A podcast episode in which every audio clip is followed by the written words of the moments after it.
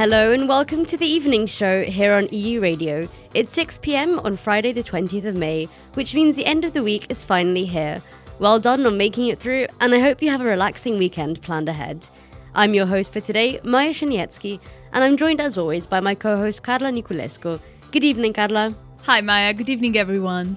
We'll be here with you until 7 pm, bringing you plenty of European news, culture, and music. As you probably know by now, we also invite great guests to our studio for interviews. Yesterday, we were joined by Thiago Ribeiro, the French Brazilian singer of the band Niterói. But let's have a sneak peek of what's coming up in today's interview. Who will you be speaking to later, Carla? Well, Maya, today we're welcoming Aniek Sterkendries to our studio. She's a politically engaged Belgian photographer, and we'll be talking about her work and an exhibition she's taking part in. Sounds great. I'm looking forward to it. Make sure to stay tuned for that so you don't miss it. Kahla and I will also be bringing you our press roundup very soon to give you an overview of the last 24 hours in European news. But just before all that, let's have some music from our European playlist. First up, we have the song Bulishi by Planeta Polar. Enjoy!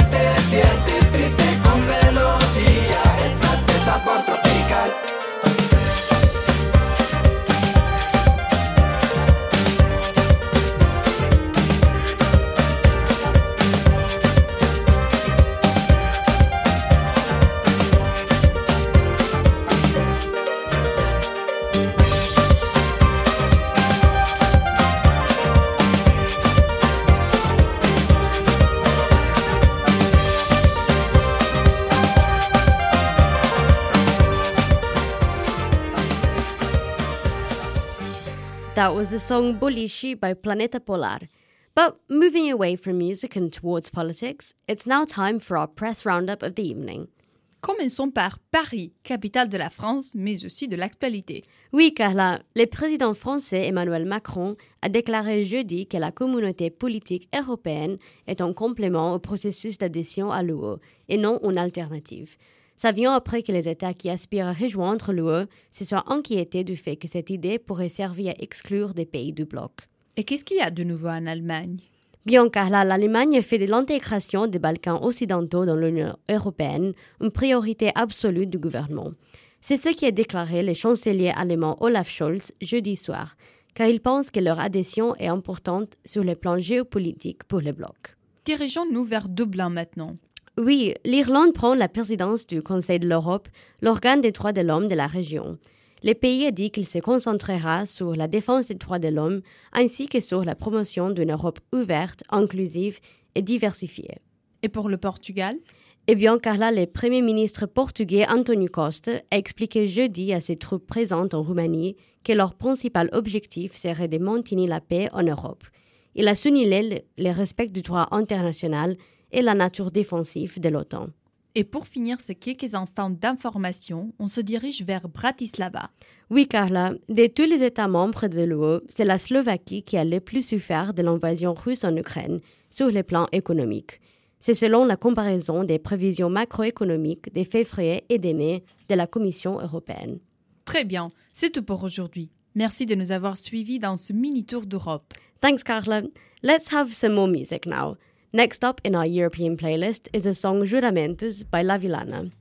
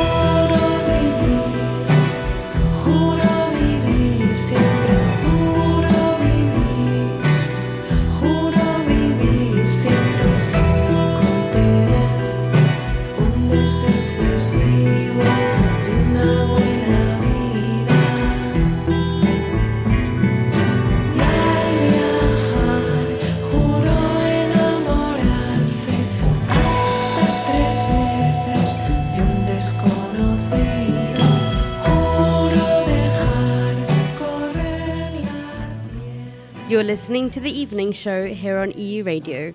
That was the song Juramentos by La Villana, released earlier this year. Don't forget that later on we'll be welcoming the photographer Anix Terkendris to our studio for an interview about her work, so make sure you stay tuned for it. But just before that, let's have some more European music. Next up, it's the song Bom Bom featuring Mayra Andrade by Batida.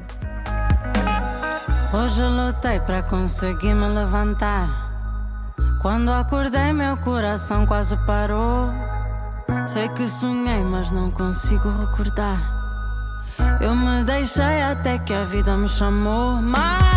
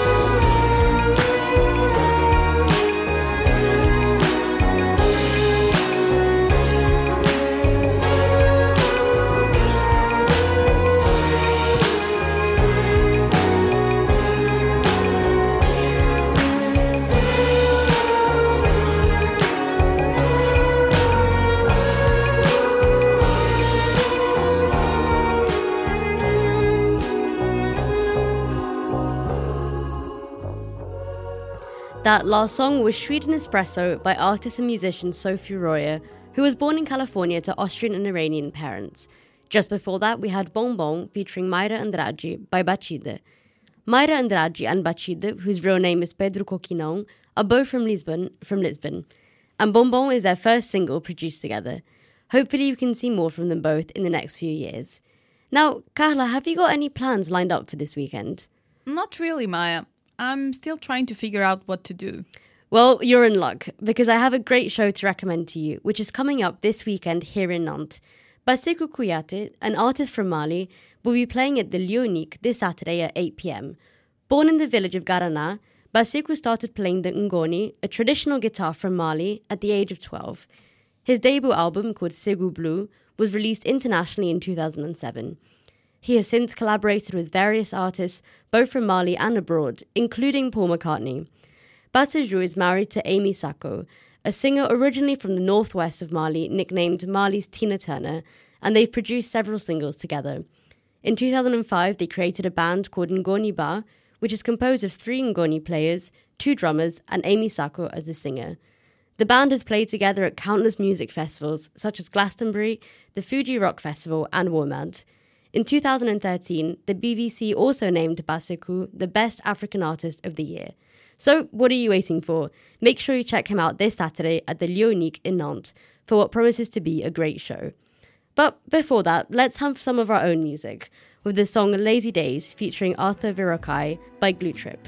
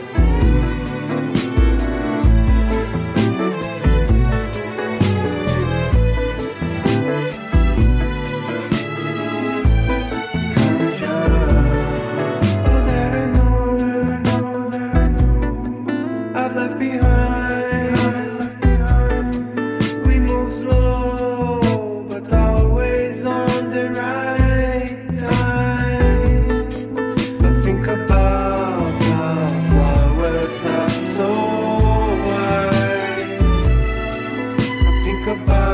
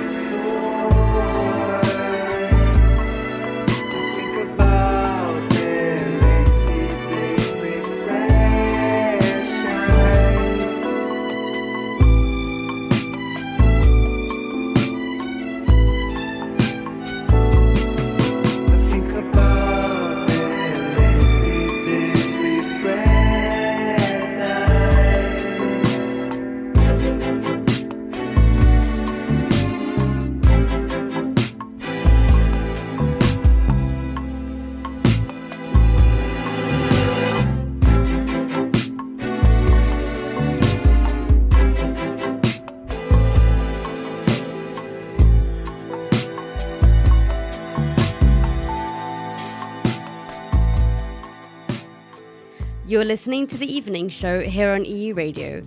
That was the song Lazy Days featuring Arthur Verocai by Glue Trip, released earlier this year. But let's go back slightly further back in time now, to 1799 more precisely. On this day that year, well known French writer Honoré de Balzac was born in Tours. Throughout his life, Balzac produced a huge number of novels and short stories, which are collectively called La Comédie Humaine, meaning the human comedy in English. Nowadays, he, isn't con- he is considered to be one of the greatest novelists in history, but his journey to fame wasn't entirely smooth sailing. He initially started his writing career by creating tragic plays, but was unsuccessful. Following this failure, he began writing novels, but published them all under pseudonyms.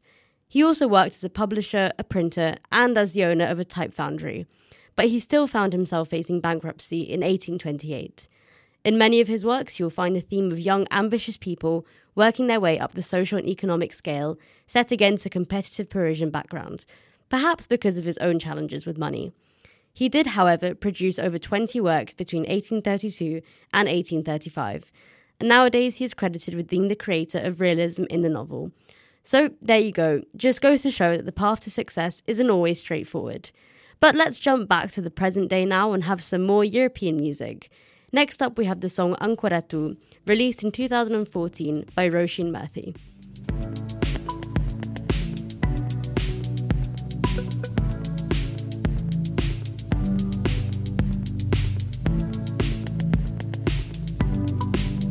Ancora tu, non mi sorprendo, lo sai.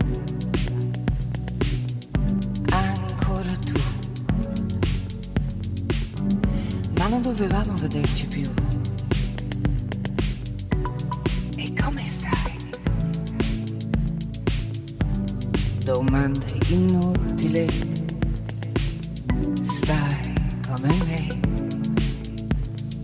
E ci scappa da ridere, amore mio. Hai già mangiato fame anch'io, e non soltanto di te. Che bella sei, sembri più giovane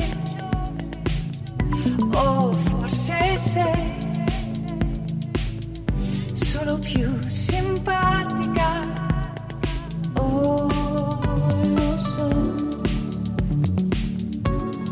The two voices.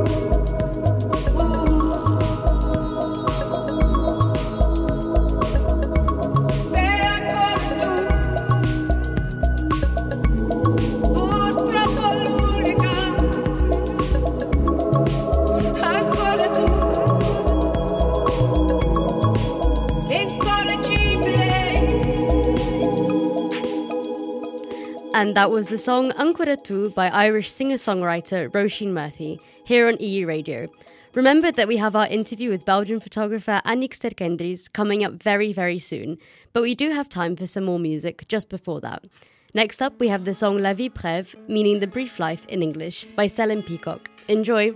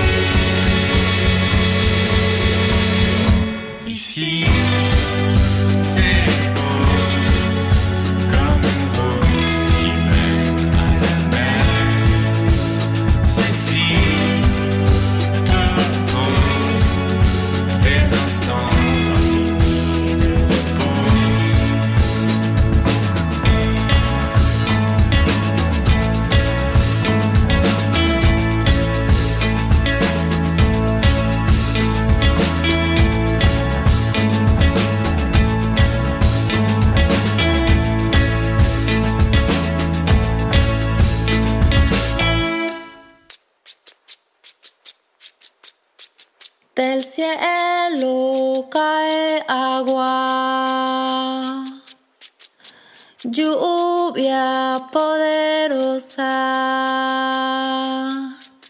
Lávame la mente con agua fría y saca la pena de mi memoria, de mi memoria.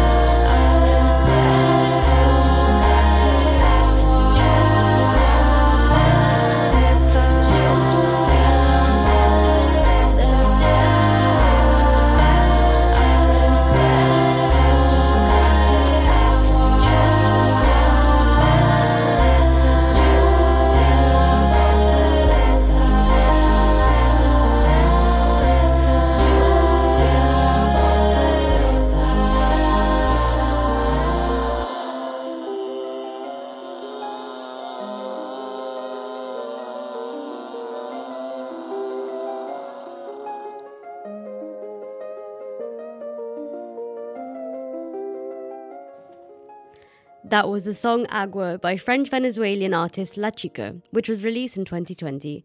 Just before that, we had La Vie Brève, released earlier this year by electric group Selim Peacock.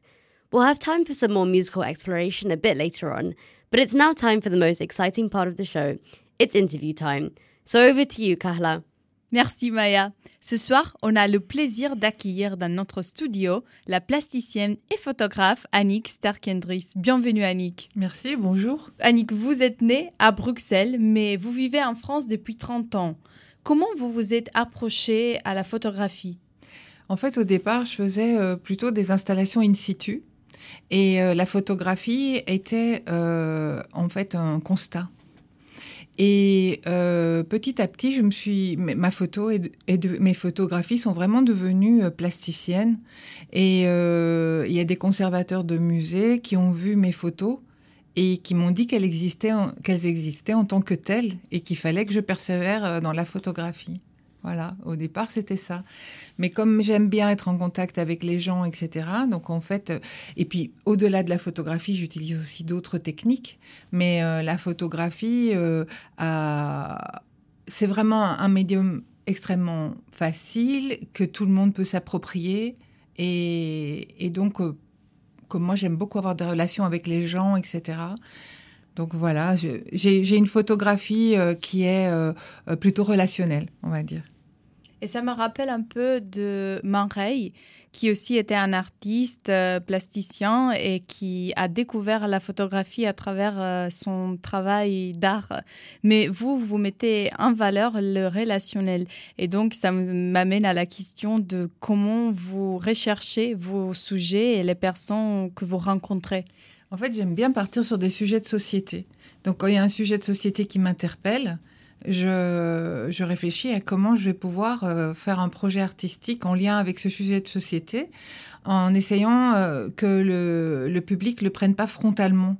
Donc, euh, j'essaye toujours que ce soit un peu décalé ou souriant, etc., mais tout en ou théâtralisé ou poétique, mais tout en essayant quand même que le but final soit ce questionnement sur euh, le phénomène de société que j'aborde. Après, euh, sais jamais. Euh, je suis pas juge, ni j'essaye que ce soit pas du tout culpabilisant. C'est un questionnement, une question que je me pose et j'ai envie qu'on se la pose. Donc du coup, c'est comme ça que je choisis mes sujets. Ça peut être aussi bien la surpêche que, les migrants, que le travail, euh, euh, l'exploitation euh, des migrants dans les serres, le travail clan- clandestin, les personnes âgées. Enfin voilà, c'est plein de sujets différents qui sont des sujets sociétaux, mais en même temps que j'aborde d'une façon artistique. Et ce sont des sujets qui on pourrait trouver en France et j'imagine aussi en Belgique, euh, mais aussi dans d'autres pays. Est-ce que vous voyagez pour euh, porter euh, ces, projets? Ah, J'essaye, en fait, le but, quand je réalise un, projet artistique, ça, dépasse toujours le budget qui était... euh, parce que malgré tout, il y a toujours le nerf de la guerre euh, qui est, qui est l'argent. Donc, en fait, en général, euh, euh, lorsque je crée un projet, même s'il y a une exposition, une première exposition à la clé, euh, c'est vraiment...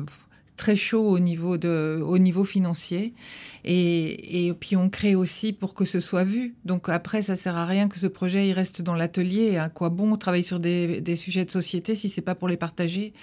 Donc du coup c'est important que ces sujets bougent et qu'ils aillent que ces expositions euh, bougent le plus loin possible.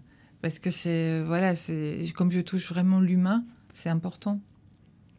Et en fait, dans votre travail émerge cet intérêt pour euh, l'ethnologie et les hommes et euh, vous faites pas que d'exposition, mais vous avez aussi un site euh, numérique Mm. qui permet aux spectateurs de découvrir votre œuvre.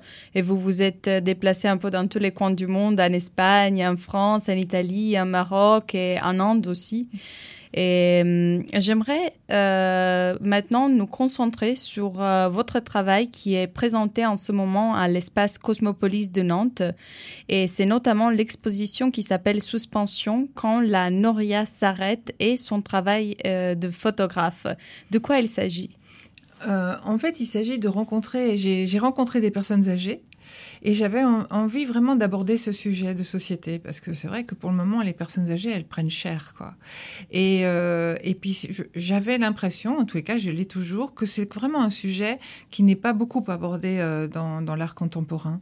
Et, donc j'avais envie d'aborder ce sujet, mais de façon souriante et décalée, et les mettre à l'honneur, mais en les faisant participer au projet aussi. Donc au début, j'ai commencé en travaillant uniquement sur suspension. Donc euh, c'était, euh, je rencontre les personnes les plus âgées possibles. Donc c'était des personnes qui avaient plus de 90 ans. Et je leur demandais si elles avaient un rêve, un fantasme qu'elles n'avaient pas pu accomplir durant leur vie. Et, du coup, elles, passaient des heures à me raconter leur vie. Et puis, elles terminaient en me racontant euh, ce fantasme ou ce rêve ou ce regret. Et donc, je dessinais avec, je mettais plusieurs techniques. hein. Il y a cette technique mixte, donc c'est dessin, peinture, montage photographique, tout ça est mélangé. Donc, je faisais ça en petit format. Et ensuite, euh, je, je l'imprime en, en super grand format, donc c'est 3,50 mètres sur 2,50 mètres. Je retourne voir la personne et j'accroche euh, ce décor devant sa maison. Et puis, je vais l'appeler. Et donc, la personne, elle sort, elle découvre son rêve et elle peut poser devant, voilà, avec une personne de son entourage qui la regarde sur le côté. Et c'est vraiment euh, très grisant parce qu'il y a cette personne qui est déjà trop contente, hein, ils sont ravis. Et, euh, mais en même temps, euh, le décor est assez fragile parce qu'il est suspendu et il y a beaucoup de vent, il y a une prise au vent qui est assez phénoménale. Donc du coup, il faut que j'aille vite pour faire la photo. Euh, il faut pas non plus que la personne âgée reste trop longtemps debout parce qu'il faut pas qu'elle soit mal à l'aise. Donc il y a plein de, critères comme ça qui rentrent en jeu qui font que euh, il faut que ça soit rapide euh, et, le fait que j'ai un peu peur que le et puis des fois le décor tombe et tout ça et tout ce qui fait que du coup c'est très humain et, et, et la personne est très à l'aise et elle joue le jeu. Des fois, je suis obligée d'appeler des gamins qui passent dans la rue pour qu'ils tiennent le décor derrière. Sur certaines photos, on voit des petites mains qui dépassent un peu sur la toile parce qu'en fait, il y a trois gamins derrière qui sont en train de tenir le décor. Et, et j'aime bien en fait ce bricolage. Euh, les personnes âgées vont toujours me chercher des trucs pour m'aider, pour caler le décor. Alors, il y a des pots de fleurs qui sont sur le côté, des bacs de bière, des bonbonnes de gaz. Enfin, c'est tout ce qu'il y a autour d'elles. Et, ça donne vraiment un plus, je trouve, à cette ambiance euh, photographique et à ce, cette... euh, voilà. Et après, je fais une, photo aussi très cadre serré, où on voit la personne bien dans son rêve uniquement. Ça, c'est aussi un cadeau que je fais à la personne parce qu'elle aime ça. Et puis, euh, dans mes dernières rencontres, j'ai rencontré des personnes âgées euh, qui n'avaient pas 90 ans, euh, mais qui, euh, qui avaient voilà, 85 euh, et qui étaient immigrés. Et ça m'intéressait parce que moi, je venais de travailler euh, pendant deux ans euh, sur les migrants. Et donc, euh, du coup, on a discuté et c'était vraiment très intéressant. Et quand moi, j'étais petite, dans ma classe, à Bruxelles, j'y avais toutes les nationalités dans ma classe. Et, je me suis dit aussi, ce serait sympa que je photographie comme si c'était les parents des élèves de ma, de ma classe. Et donc, euh, il y avait des Espagnols, des Portugais, des Marocains, enfin voilà. Et ça m'a donné vraiment envie de faire euh, ce, travail aussi beaucoup plus cosmopolite et aussi à, à remercier toutes ces personnes qui sont venues travailler en Europe du Nord durant les Trente Glorieuses. Et à ma grande déception, quand j'ai voulu travailler avec des personnes très âgées, eh ben, elles étaient décédées. Parce qu'en fait, elles avaient eu un travail hyper dur. Avaient travaillé euh, à construire nos maisons, à réparer nos routes. Euh, Enfin voilà, elles avaient eu une vie trop dure. Et, ces- personnes-là, je me suis rendu compte pendant le projet qu'elles n'arrivaient pas à 97 ans ou 95 ans comme les Français euh, ou les Belges. Enfin voilà. Et donc ça a été un coup quand même, malgré tout. Donc j'ai dû revoir mon projet à la baisse au niveau de l'âge et euh, rencontrer des personnes immigrées qui étaient quand même, qui n'avaient pas 90 ans. Voilà. Et ils avaient quel âge? Donc, euh, 85, euh, euh, j'ai rencontré quand même une personne qui avait plus de 90 ans.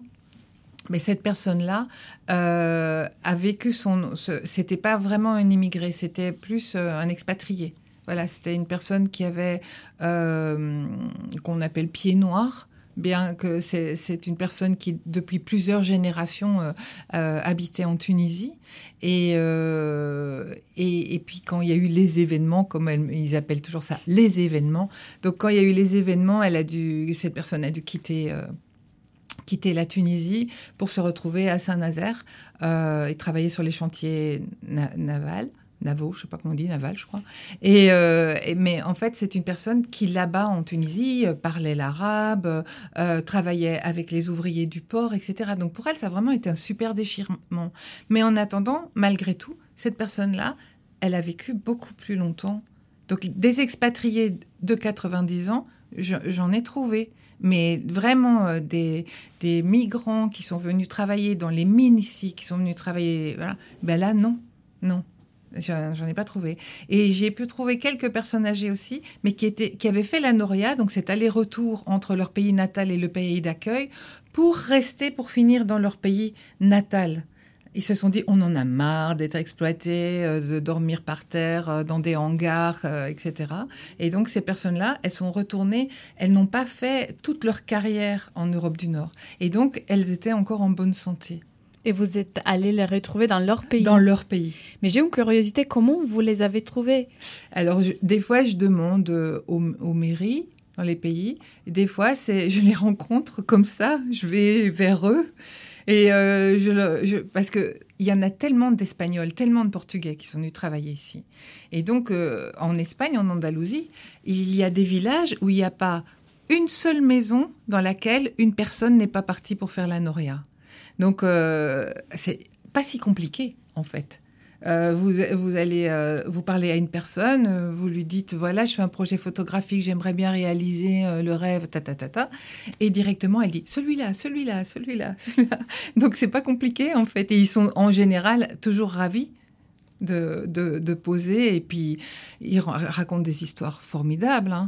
Et c'est pour ça que j'ai écrit un petit texte sur chaque personne.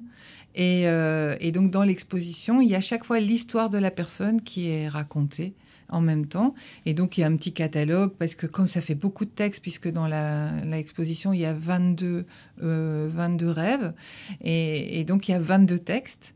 Donc, des fois, lors d'une exposition, on n'a pas spécialement envie de lire 22 textes. Donc, il y a ce petit catalogue dans lequel tout était écrit, qu'on peut lire tranquillement chez soi. Mais c'est des beaux témoignages que ces personnes ont fait. Je les remercie encore. Et bien sûr, c'est un peu comme une sorte de bibliomane de Mm. toute euh, l'humanité et leur vie. Et par contre, je- j'aimerais nous concentrer sur euh, ce qui est la vieillesse pour euh, la génération d'aujourd'hui. Parce que je ressens que, une fois, on regardait la vieillesse comme l'état de la sagesse. Et je pense aux Indiens d'Amérique qui avaient hum, presque vénéré les anciens de leur tribe, alors qu'aujourd'hui, peut-être on regarde plutôt le côté esthétique ou le côté même de la puissance physique et on, on en a presque honte. Qu'est-ce que vous pensez? C'est pour ça aussi que j'ai fait ce projet-là. Parce que je voulais montrer que c'est pas parce qu'on a 90 ans et qu'on est en EHPAD ou qu'on habite encore chez soi qu'on n'a pas encore euh, des choses à partager. Et, euh, et c'est pour ça que j'ai aussi parlé quand la noria s'arrête. Parce que la noria, c'est vraiment les allers-retours. Ça, c'est le terme qu'avaient utilisé les politiques durant les 30 glorieuses pour signifier ces allers-retours et tout. Mais la noria, c'est en réalité, c'est une roue à godet qui irrigue et je trouvais que c'est vrai que tous les migrants, ils sont venus irriguer notre pays avec leurs ressources, de travail, euh, leur culture, etc. Donc c'est vraiment une richesse. Mais ces, ces personnes âgées aussi, migrantes ou pas, euh, la, noria tourne pour elles, c'est la vie. Et à un moment donné, ces personnes âgées se disent, mais non, la, la roue, elle s'arrête pour moi. Parce qu'en fait, je n'ai plus rien à apporter. Et c'est pas vrai. C'est pas vrai. Et je trouve que c'est ça qui est dommage dans les maisons de retraite, en fait, pas toutes, hein, mais dans les trois quarts des maisons de retraite. Les personnes âgées sont bien, bien, bien soignées. hein. Il y a vraiment des exceptions où c'est épouvantable, mais il y a quand même aussi. des- Mais elles sont hyper soignées, elles sont bien nourries, etc. Mais elles ne sont pas actives. Et elles ont besoin d'être actives. Elles ont besoin de raconter. Elles ont besoin de raconter leur vie. Elles ont besoin de faire des trucs, de faire la vaisselle, de faire la cuisine, de, enfin, de se rendre utile. Et je pense que c'est l'inutilité qui tue. Et, et donc, euh, il faut de plus en plus euh, se rendre compte que la réalité de la vieillesse, c'est la réalité de la vieillesse. Oui, il y a des gens séniles. Oui, il y a des gens qui bavent. Oui, il y a des gens qui sont plus dans, un, dans nos critères esthétiques. Mais il faut les montrer. Il faut que ça devienne vraiment naturel et que les enfants des écoles, ils aillent dans les maisons de retraite. Je pense que c'est ça, c'est qu'on les cache. Et Et on les infantilise aussi. complètement, Oui. complètement. Voilà. Moi, je vois ma maman, elle est en maison de retraite aussi. Elle s'ennuie. Elle aimerait bien qu'on la rende utile, qu'on lui dise, je sais pas, n'importe quoi, mais même, enfin, tout, faire n'importe quoi, même euh, à la limite plier du linge ou, ou euh, euh, mais avoir un sens euh, utile, rencontrer des enfants. euh, euh, Enfin voilà, moi je suis pas gériatre hein, et, et j'ai, mais en tous les cas ça m'a frappé dans toutes ces interviews que j'ai faites. C'était des personnes qui étaient très solitaires. Les, les trois quarts, c'est c'est vraiment cette solitude qui leur pesait, même s'il y a la famille qui vient les voir de temps en temps. La famille peut pas passer 24 heures sur 24 avec euh, son père, sa mère, euh, les petits-enfants, ils viennent, mais ponctuellement. Donc quand même, les journées sont quand même assez vides. Et euh, elles se nourrissent de télévision, de radio. Pour ceux, qui n'ont pas problème Dieu, ben voilà, elles, elles, bouquinent un peu. Mais, mais c'est vraiment ce, poids de la solitude qui est terrible. Et, et Qu'est-ce que la société pourrait faire? Ben, justement, moi je pense qu'il faut, euh, il, faudrait vraiment euh, euh, considérer la personne âgée comme, comme vous parliez du vieux sage. Euh, avant, on disait en Afrique, par exemple, quand un vieux meurt, une bibliothèque euh, s'éteint aussi, une bibliothèque brûle. Eh bien, je pense que déjà euh, récolter plein d'histoires. euh, euh, Il y a des maisons de retraite qui font des échanges intergénérationnels et tout ça. Avec les écoles, par exemple. Ouais. Ouais, je pense qu'il faut Mm. ça. Il faut vraiment. euh, euh, mais je pense que c'est pas les enfants qui ont peur des vieux, c'est les, les, c'est les adultes qui ont peur des vieux. Parce que ça, à mon âge, euh, ça peut me renvoyer à ma propre vieillesse, à ce que je vais devenir. Et donc, du coup, euh, ben, il y a beaucoup de personnes qui n'ont pas envie de voir ça. Surtout si on a une image que ça va être la solitude, c'est effrayant. C'est effrayant. Mais malheureusement, on, a, on est arrivé à la fin de notre entretien. Merci beaucoup Annick Sterkendries pour avoir répondu à nos questions. Et je rappelle à notre public que votre exposition Suspension est visitable à l'espace Cosmopolis jusqu'au 29 mai. Merci Annick. Merci beaucoup. Maya, I give you the floor. Thank you so much, Carla and Anik, for that great interview. And definitely make sure to check out Anik's exhibition at L'Espace Cosmopolis in Nantes. We are sadly reaching the end of the show for today and for this week, but we do, however, have time for some more music before we go. Next up in our European playlist is a song R, released just last year by Greek artist Cos K. Enjoy! Θυμήθηκε από νωρίς Μες στον ματιών σου το χάρτη Ψάξε βαθιά και θα δεις Πώς λησμονιούνται και κάποιοι Στο διάβα της διαδρομής. Μα αν μοιραστήκανε κάτι θα το θυμάται κανείς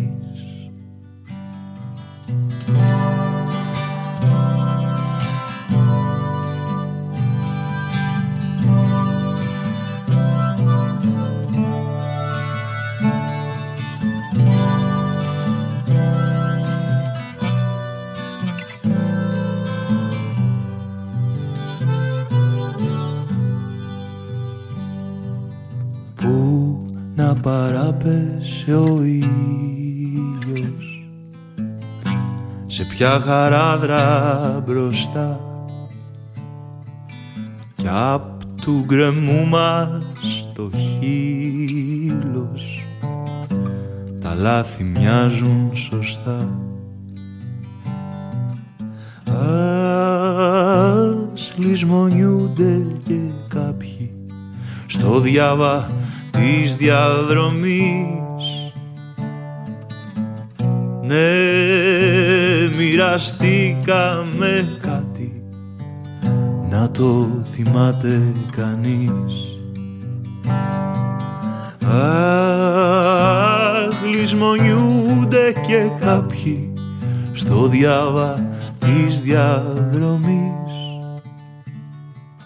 Ναι, μοιραστήκαμε κάτι κι ίσως να το θυμηθείς That was the song R by Greek artist Cos K. And with that, we have sadly reached the end of the evening show for today and for this week. But don't worry, the evening show will be back next week. It will be slightly different, however. Due to Ascension Day on Thursday, we will only present the show on Tuesday and Wednesday from 6 to 7 pm as usual. There'll be great European music and news as always, and some super interesting interviews. So make sure you tune in then so you don't miss it. But for now, goodbye and thanks for tuning in this week. Thanks also to the great E Radio team who have joined me here every day Carla, my co host, and Eli, our tech director. Thanks also to our guest today, Belgian artist Annick Sterkendries, for joining us in the studio. I hope you will have a wonderful weekend and make the most of the nice weather. But goodbye for now, and I'll leave you with the song Pause by Lee Aurora to take you into the rest of your Friday evening and into the weekend. It's the it's repeating me too deep, eh? Goodbyes a quick read. Jumping into sudden lows. Explain why is it that it's cold? Whenever I hit the but then I realize I'm alone. Jumping into sudden lows. Explain why is it that it's cold? Whenever I go on.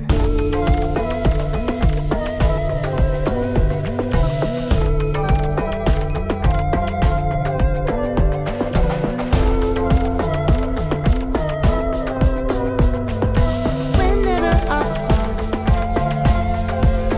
we go again. See you staring freaky. Say you wanna eat me, but you actually like I ain't even see you 3D. Do me the it what? Cause I'm hurt. I swear you never see me say your name till I'm hurt. I want you, then I hate you. Also, don't know how to save you, but I need you though. You're with your other hoes, so I don't know where to go with this song in my mind. All I see is people lying to their family and friends. Every single one of them. Go pick me up, cause I'm stuck. Never mind, I might get high. Mm, in a circle of life that I don't wanna fight.